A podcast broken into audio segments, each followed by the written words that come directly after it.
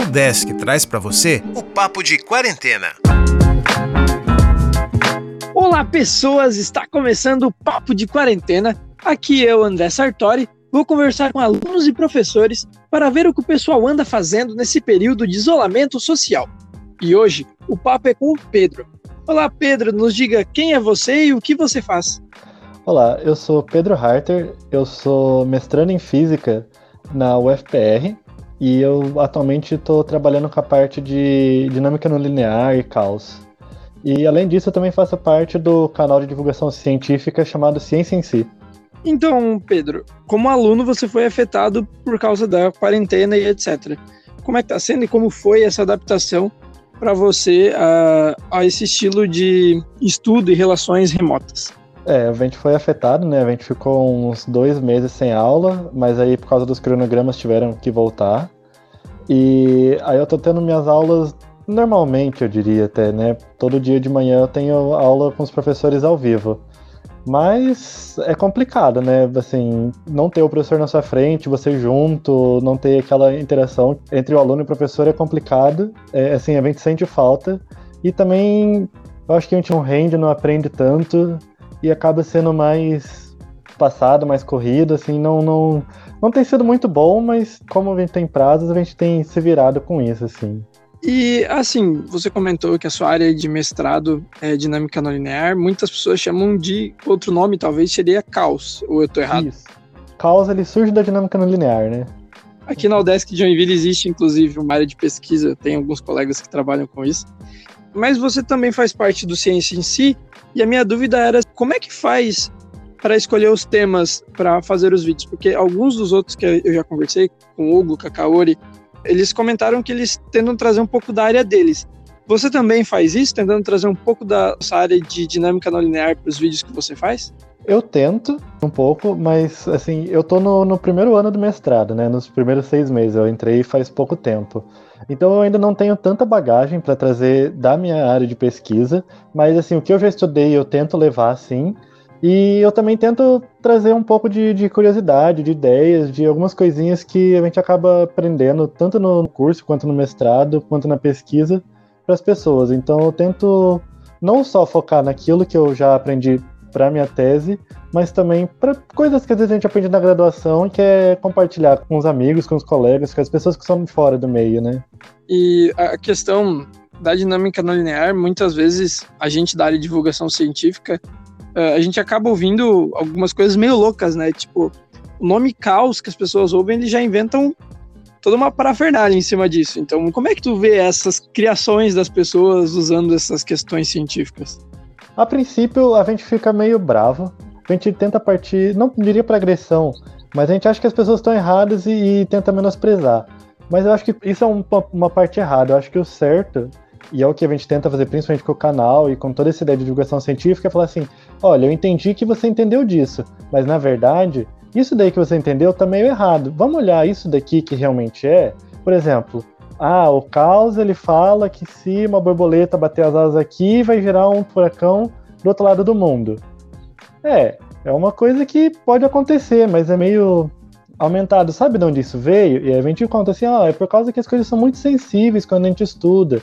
E aí, alguma pessoa que estudava, ele fez uma frase para poder passar a ideia, mas não é exatamente isso. Então, eu acho que acontecer vai acontecer com qualquer área, né? Hoje em dia a gente tem sofrendo isso bastante com a quântica, Incomodar incomoda, mas eu acho que o certo é você ver a pessoa falando e não ir brigar com ela ou discutir, mas pegar na mão e falar assim: olha, deixa eu te mostrar isso daqui, isso daqui, isso daqui, isso daqui. Eu acho que tem que ter esse diálogo não, não ofensivo, mas assim, tentar abrir aos poucos a, a ideia e levar o conhecimento. De, não precisa ser de uma vez, mas de pouquinho em pouquinho acho que a pessoa vai entendendo. Ah, realmente, aquilo que eu falava era meio errado, né? Ainda bem que eu tô aprendendo e mostrar assim, que bom que você me ouviu, né? É, então, você comentou agora uma coisa interessante. Essa interação do cientista ou da pessoa que detém é, determinado conhecimento com a pessoa que vai receber, né? Uh, quando a gente fala do YouTube, etc., querendo ou não, ele atinge normalmente pessoas que buscam por isso. Uh, e como é que você acha que a gente vai conseguir atingir pessoas eu não digo nem diretamente pelo canal, mas existem várias formas de divulgação científica, né? A nossa é pelo podcast, vocês é pelo YouTube e, pelo Instagram. mas como é que a gente vai conseguir atingir essas pessoas que realmente não querem saber de ciência, né? Eles querem refutar a ciência com opinião. Então, essa distância entre a gente da academia e essas pessoas, na tua visão, não está muito distante? A gente não está muito longe dessas pessoas que, que não vêm buscar esse conhecimento? Acho, acho sim. Inclusive, essa é a parte mais difícil é tentar trazer essas pessoas. Para reduzir esse distanciamento entre a academia, a ciência e a população em geral, o ideal seria surgir mais projetos de extensão, mais ideias de extensão dentro da universidade. Então, eu acho que a gente, na divulgação científica, a gente está fazendo a nossa parte, podia estar tá fazendo mais, a gente é, começar a bater na, na, casa das pessoas e falar assim: você quer falar de ciência?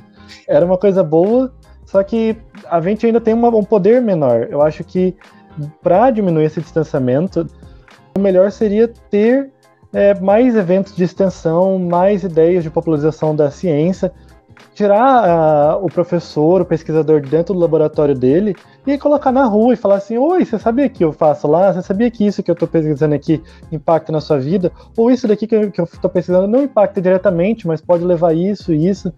A gente foca muito na pesquisa, mas acaba também esquecendo de mostrar para a população o que a gente está pesquisando, qual que é a nossa importância a gente fazendo divulgação científica tá na metade do caminho, mas falta uma ajuda aí, eu acho. Mas não sei se vocês já sofreram com isso. Muitas pessoas, principalmente pesquisadores, né, da área dura, eh, eles falam: não, mas vocês deviam usar mais termo técnico, que vocês estão explicando pouco, eh, as pessoas tinham que pensar dessa forma e tal. Eh, será que se a gente botasse esse povo para falar eles não iriam, em vez de atrair, afastar as pessoas por causa dessa rigorosidade que é necessária na área dura, mas quando a gente trabalha com divulgação, ela não é tão essencial. Acho que principalmente a gente da física acaba passando bastante por isso, assim, eu já percebi isso também que os professores eles querem falar disso, só que eles querem falar do jeito que eles apresentam para o grupo deles, para os pares. Mais uma vez falta, eu acho que educação, falta pessoas para ensinar para eles que eles estão falando errado também, assim, eles acham que sabem bastante, mas não, não, não entenderam como é que eles podem falar para os outros. Eu acho que é, alguém tem que ir lá ensinar o professor: não, você está errado, professor, você tem que aprender isso, isso e isso para poder falar com as pessoas. Não precisa ser tão, tão rigoroso e é por isso exatamente que as pessoas não vão atrás da, da ciência. Eu acho que ele fica uma disputa para ver quem está mais certo e as pessoas acabam se afastando. E eu acho que isso é meio que uma consequência, né? Uh, acabou que o professor se informa dentro do laboratório, nunca encontra com as pessoas, então ele nunca precisou aprender a falar com gente, né? Eu não sei qual a sua realidade, mas na minha realidade são raros professores que trabalham com a parte de divulgação, com a parte de extensão, porque muitos supervalorizam a sua parte, né? Ah, porque a pesquisa é relevante. É, na, na UFPR eu acabei tendo, por causa do, da pandemia, eu acabei tendo pouco contato então com os professores, assim, eu conheço pouco da realidade. Aí eu, eu me formei, eu me graduei na UEM, que é a Universidade Estadual de Maringá, e lá eu, no departamento de física, eu consegui perceber isso, assim, a gente tinha poucos professores que realmente queriam ir para a rua e levar a divulgação científica. Inclusive, é, eu fiz parte do, do PET e o nosso tutor ele era mais dessa parte de divulgação, então a gente tinha alguns projetos no PET para levar a divulgação para alunos, para crianças de escola, para a população na rua. Eu não sei se era alguma coisa exclusiva da UEM, mas existia um dia no ano, pra, era um dia de ciência na rua aqui, aqui na cidade. Então os professores do departamento de física falaram assim: ah, não, eu não quero ir, eu não quero ir, acabava sobrando para um ou dois e sempre. Então eu acho que isso é uma coisa meio generalizada e, e é, o, é o problema, né? Os professores acabam ficando presos dentro do laboratório e aí quando alguém fala que a Terra é plana, eles acham ruim que essa pessoa não tem cinco doutorados, não entende o que ele fala sobre a, a, o desvio da luz para provar que a Terra é redonda. Então eu acho que é uma coisa meio geral de, de, de todos os lugares. E aí a gente acaba chegando na importância de vídeos como o de vocês, né? Porque se tá difícil de explicar, pelo menos existem essas ferramentas que podem aproximar esse aluno do conhecimento científico. Mesmo que às vezes a gente não saiba falar, a gente sempre é sempre importante ter alguém para poder referenciar assim, ah, eu, eu exatamente não sei, mas eu sei que aquela pessoa que eu confio sabe falar e fala bem, se vocês quiserem podem tirar dúvida lá, assim, eu acho que, que isso é uma coisa importante de ter ter essa divulgação científica gravada ou virtual, assim, essa coisa que as pessoas podem pesquisar e vai ter de fácil acesso. Mas eu queria saber se na, na, na sua visão, né, essa pandemia que, que está ocorrendo ainda e que a gente infelizmente acredita que vai durar mais um tempo, uh, onde as pessoas, de uma maneira direta, estão dependendo da ciência e mesmo assim está tendo esse tipo de conflito. O que, que você acha que, que a gente pode fazer se nem uma, uma coisa tão extrema como a pandemia conseguiu uh, fazer as pessoas abrirem os olhos para a diferença entre ciência e opinião? Eu ainda não sei uma resposta. Eu sei que é, é, é desesperador ver isso. E parece que, em vez de aproximar a ciência da população, não diria a população em geral, assim, mas parece que tem tido mais um afastamento do que uma aproximação. A gente está. não sei, regredindo, né? Para um momento que a, a, opinião já supera a ciência e as pessoas não conseguem. E a gente não tem, assim, ainda ideia de como reverter isso. Eu acho que está todo mundo perdido nessa parte de divulgação científica, de produção de ciência, em como que vai reaproximar, porque parece que alguma coisa ineficaz, assim, quanto mais a gente divulga, mais as pessoas tentam refutar falando que aquilo lá não é, não, não é válido porque não é a opinião delas. Então, acaba sendo uma coisa triste, né? Porque a gente, eu falo assim, como pessoas privilegiadas que têm acesso, que tiveram oportunidade, assim, de, de ler, de apreciar algumas histórias de, de, de, de mundos distópicos, de contos escritos lá na década de 70 e 80. Aí a gente lia 1984, lia Admirável Mundo Novo e, e pensava assim, nossa, como é que será que isso aconteceu? Como é que será que isso seria possível? Não sei como é que. Eu, ainda bem que isso é só ficção. E aí a gente vive esse mundo hoje em dia que é praticamente isso, assim. É um mundo onde quanto mais você tenta provar alguma coisa cientificamente, quanto mais você mostra que A mais B é igual a C, parece que as pessoas mais tentam mostrar que isso é falso que isso não é, não é, não é aquilo que elas querem. E eu acho que um pouco do que eu tenho refletido nesses grandes momentos de, de, de ficar em casa, eu acho que isso retorna um pouco daquilo que é meio instintivo, que é o medo. Eu acho que as pessoas hoje em dia elas estão com medo, porque é uma coisa desconhecida. Assim, eu acho que a gente tem um acesso à informação muito grande, muito rápido, e isso está gerando uma quantidade de medo que é meio que novo para todo mundo. A gente vive num mundo é, caótico, distópico, até muita coisa está acontecendo, a gente está com muita novidade, muita gente, eu acho que está simplesmente com medo de viver.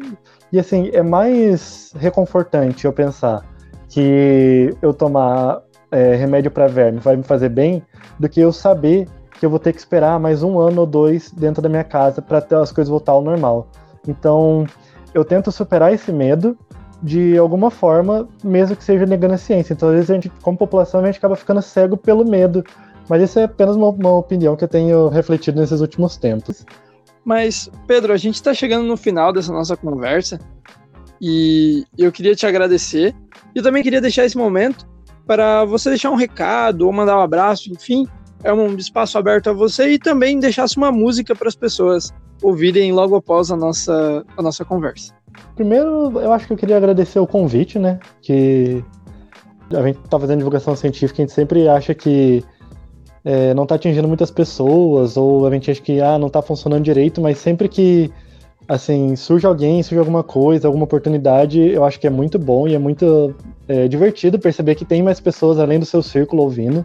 Então eu queria agradecer o convite, agradecer, fico muito feliz de saber que a gente está conseguindo atingir pelo menos algumas pessoas a mais. Eu acho que é isso. E a música eu fiquei, assim, bastante em dúvida em que música indicava. Não sei se precisava ser alguma coisa sobre ciência, sobre alguma coisa assim.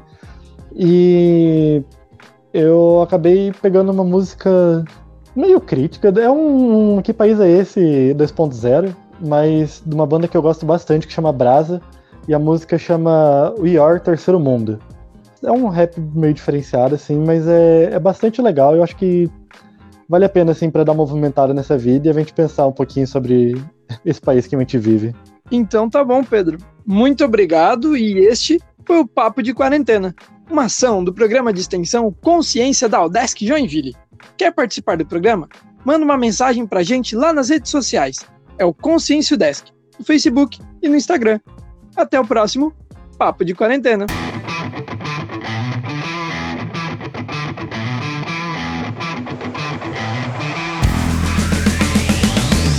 bossa nova do clichê tropical Muito mais do que novela, futebol e carnaval. É a periferia multicultural Espontânea rebeldia de um Brasil marginal. Polícia, milícia, medo e coerção Latifúndio da terra e da comunicação